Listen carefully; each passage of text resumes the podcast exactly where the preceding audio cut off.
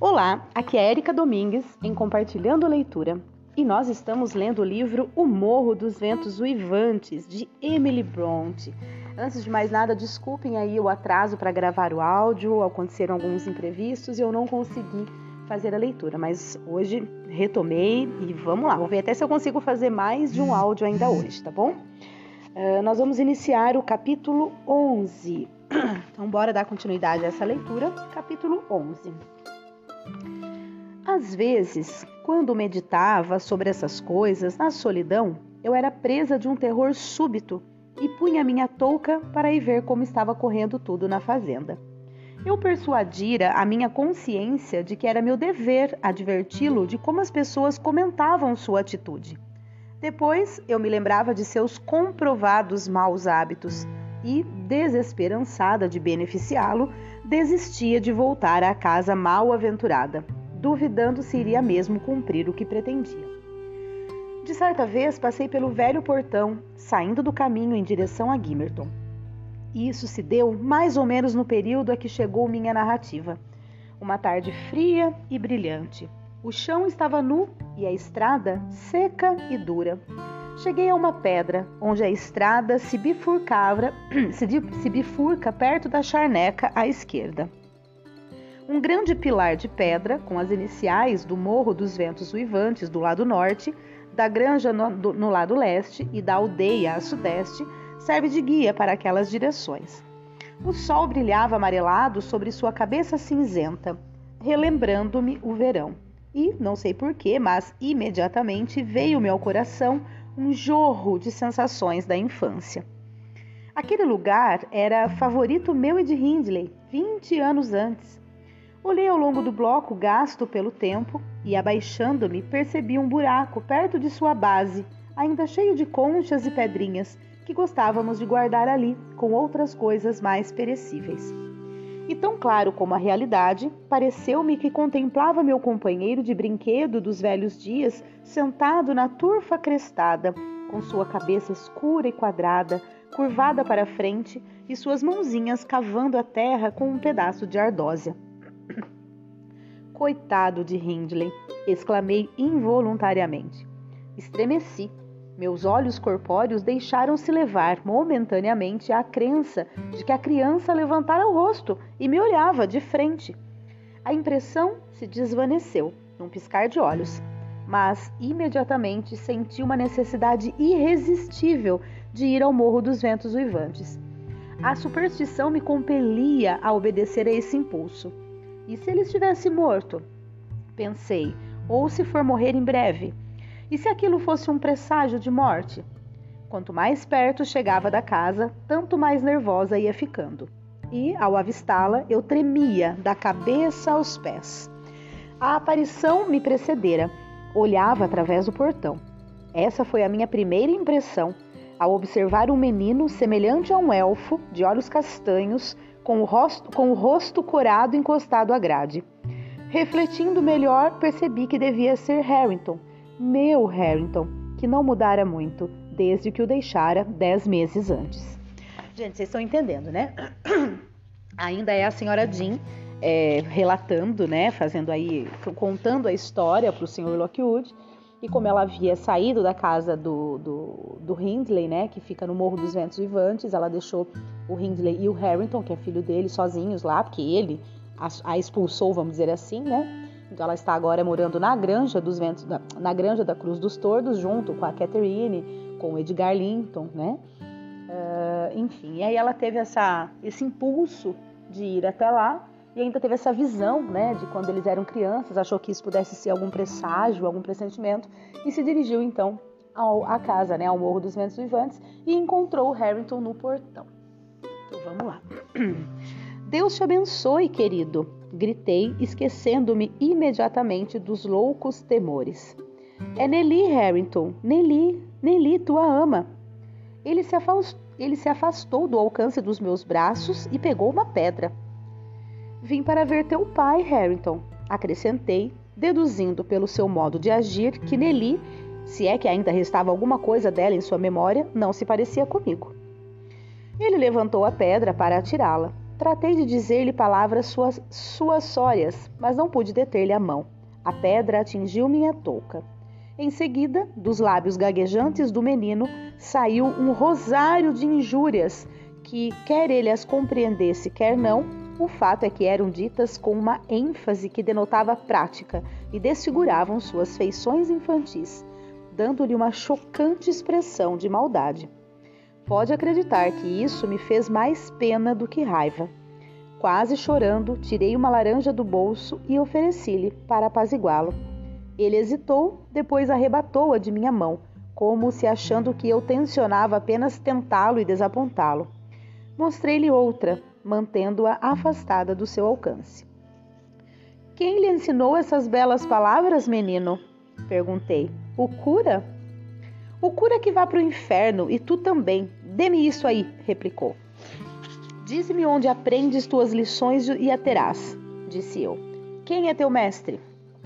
O diabo de meu pai, foi a resposta.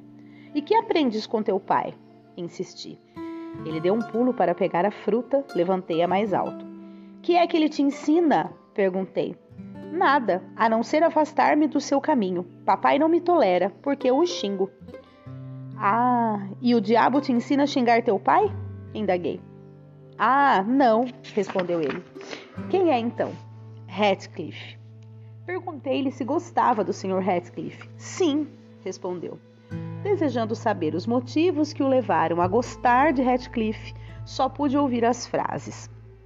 Não sei, ele paga a papai o que papai faz comigo. Xinga papai quando papai me xinga. Diz que devo fazer o que quero. E o cura não te ensina a ler e a escrever? Insisti. Não, disseram-me que o cura engolirá os dentes se passar do limiar da casa. Radcliffe prometeu. Coloquei a laranja em sua mão e pedi-lhe para dizer ao pai que uma mulher chamada Nelly Jean estava esperando para falar com ele no portão do jardim. Ele se afastou e entrou na casa, mas, em lugar de Hindley, foi Radcliffe que apareceu na porta. E eu tratei logo de virar as costas e correr o mais depressa que pude, não parando enquanto não cheguei ao marco da encruzilhada e sentindo tanto medo como se tivesse espantado num um duende.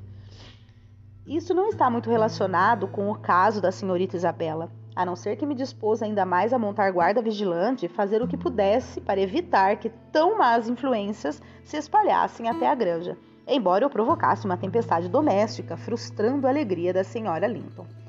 Na vez seguinte que Heathcliff apareceu aqui, minha jovem patroa estava por acaso dando de comer aos pombos no pátio. Há três dias que não trocava uma palavra com a cunhada mas havia também deixado de lado o mau humor, o que nos era muito grato. Eu sabia que Heathcliff não tinha o hábito de mostrar para com a senhorita Linton uma única civilidade inútil. Dessa vez, logo que a viu, sua primeira precaução foi lançar um olhar sobre toda a frente da casa. Eu estava de pé à janela da cozinha, mas afastei-me de sua vista. Ele então atravessou a calçada até junto da moça e disse-lhe alguma coisa. Ela pareceu embaraçada e desejosa de retirar-se para impedir. Ele a segurou pelo braço. Ela virou o rosto. Ao que parece, ele lhe fez alguma pergunta que ela não quis responder. Houve outro olhar para a casa e, supondo que não estava sendo visto, o patife teve o desplante de beijá-la.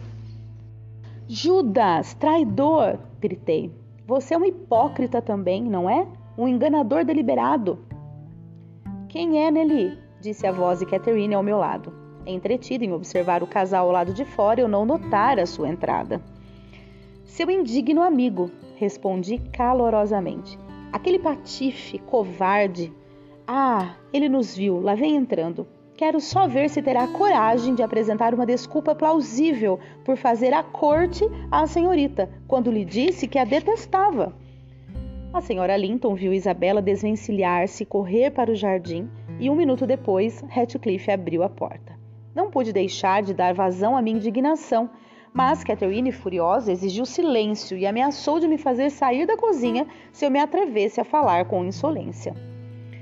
Quem a ouve falar pensa que você é que é a patroa, gritou. Fique no lugar que lhe compete, Ratcliffe, que, que fez você provocando todo esse barulho? Já lhe disse que não deve perseguir Isabela? Peço-lhe que faça isto, a não ser que esteja enfarado de ser recebido aqui e queira que Linton mande fechar as portas para você não entrar. Deus que não lhe permita tentar isso, retrucou o trigueiro vilão. Odiei-o. É, Deus que lhe dê calma e paciência. De dia para dia sinto mais vontade de mandá-lo para o céu. Psiu, disse Catherine, fechando a porta interna. Não me aborreça. Por que motivo não cumpriu o meu pedido? Ela se aproximou de você propositalmente? Quem tem você com isto? Que tem você com isto? resmungou Radcliffe. Tem o direito de beijá-la se ela quiser, e não tem direito de objetar, e você não tem direito de objetar. Não sou seu marido, não precisa ter ciúme de mim. Não tenho ciúme de você, replicou a patroa. Tenho zelo por você. Não fique com esta cara. Não pode fechar a cara para mim. Se gosta de Isabela, casará com ela. Mas gosta dela? Diga a verdade, Radcliffe.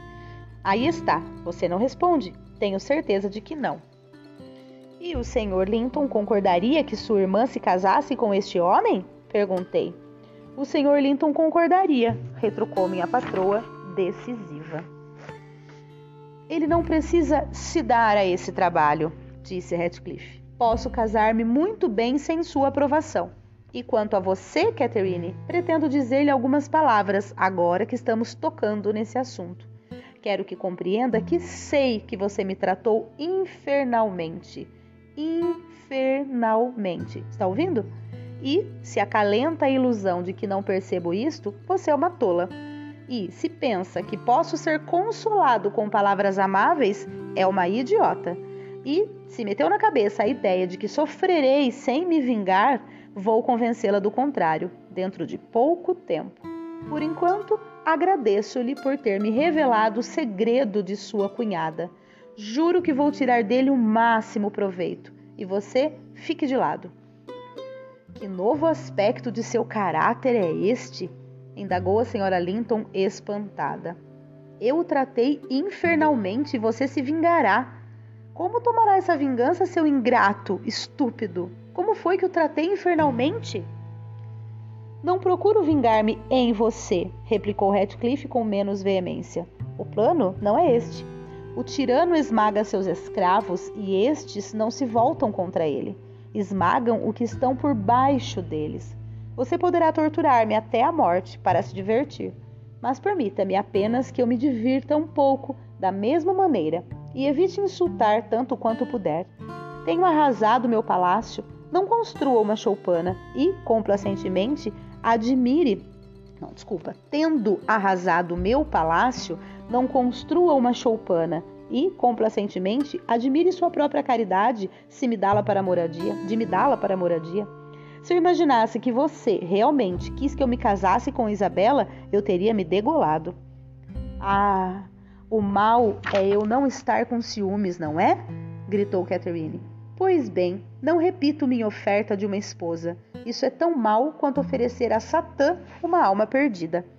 Sua alegria, como a, como a dele, é a de fazer o mal. Você prova isso. Edgar venceu a crise do mau humor a que se entregou quando você apareceu. Eu estou começando a me sentir segura e tranquila. E você, inquieto ao saber que estamos em paz, parece disposto a provocar uma briga. Brigue com Edgar se quiser, Radcliffe, e iluda a irmã dele conseguirá exatamente o método mais eficiente de vingar-se de mim. A conversa cessou. A senhora Linton sentou-se junto do fogo, corada e de cara fechada. O espírito que a servia estava se tornando intratável. Ela não podia abandoná-lo nem dominá-lo. Ele ficou de pé, junto à lareira, de braços cruzados, entregue aos seus maus pensamentos. E assim os deixei, para ir procurar o patrão, que estava preocupado em saber o que pretendia Catherine lá embaixo durante tanto tempo. Ellen, disse ele quando entrei, viu sua patroa? Vi sim, respondi. Está na cozinha, muito triste com a conduta do Sr. Ratcliffe. E, na verdade, acho que é tempo de se arranjar outro lugar para suas visitas. É um mau ser demasiadamente benevolente. E agora as coisas chegarem a este ponto e contei a cena do pátio e tanto quanto me atrevi toda a discussão subsequente. Achei que isso não seria muito prejudicial à senhora Linton, a não ser que ela o tornasse depois, assumindo a defesa de seu convidado. Edgar Linton custou a me ouvir até o fim. Suas palavras indicavam que não isentava a esposa de censura. Isso é intolerável! exclamou. É o cúmulo que ela o tome por amigo e me force a aceitar sua companhia. Chame dois homens da fazenda, Ellen. Catherine não irá discutir mais com esse ordinário. Já estou farto. Desceu e, dando ordem aos criados de esperar no corredor, foi seguido por mim à cozinha. Seus ocupantes haviam recomeçado sua irritada discussão. Pelo menos a senhora Linton gritava com redobrado vigor. Radcliffe caminhara até a janela e curvara a cabeça, um tanto intimidado, aparentemente com a violenta descompostura. Viu o patrão primeiro e fez um gesto apressado, mandando-a calar-se, o que ela obedeceu bruscamente ao descobrir o motivo da intimação. Que quer dizer isto? indagou Linton, dirigindo-se a ela. Que noção de conveniência tem de continuar aqui depois da maneira com que este patife se dirigiu a você? Suponho que, uma vez que essa é sua maneira comum de se expressar, você não tenha notado. Está acostumada com sua baixeza e talvez pense que eu também estou. Estava escutando atrás da porta, Edgar? perguntou a patroa num tom deliberadamente calculado para provocar o marido, implicando tanta displicência quanto desdém por sua irritação. Radcliffe, que levantara os olhos às palavras do primeiro, deu uma gargalhada zombeteira ao ouvir as últimas, com o objetivo, parece, de chamar para si a atenção do Sr. Linton. Conseguiu, mas Edgar não estava disposto a entretê-lo com ímpetos de exaltação. Tenho sido até agora muito paciente com o senhor, cavalheiro, disse com calma. Não porque ignorasse seu caráter miserável e degradado, mas porque acho que o senhor apenas em parte é responsável por isso. E, como Catherine desejasse continuar a manter relações com o senhor, concordei, insensatamente. Sua presença é um veneno moral, capaz de contaminar os mais virtuosos. Por isso, e para impedir piores consequências, não admitirei de agora em diante sua entrada nesta casa, e faço-lhe saber que exijo que se retire imediatamente.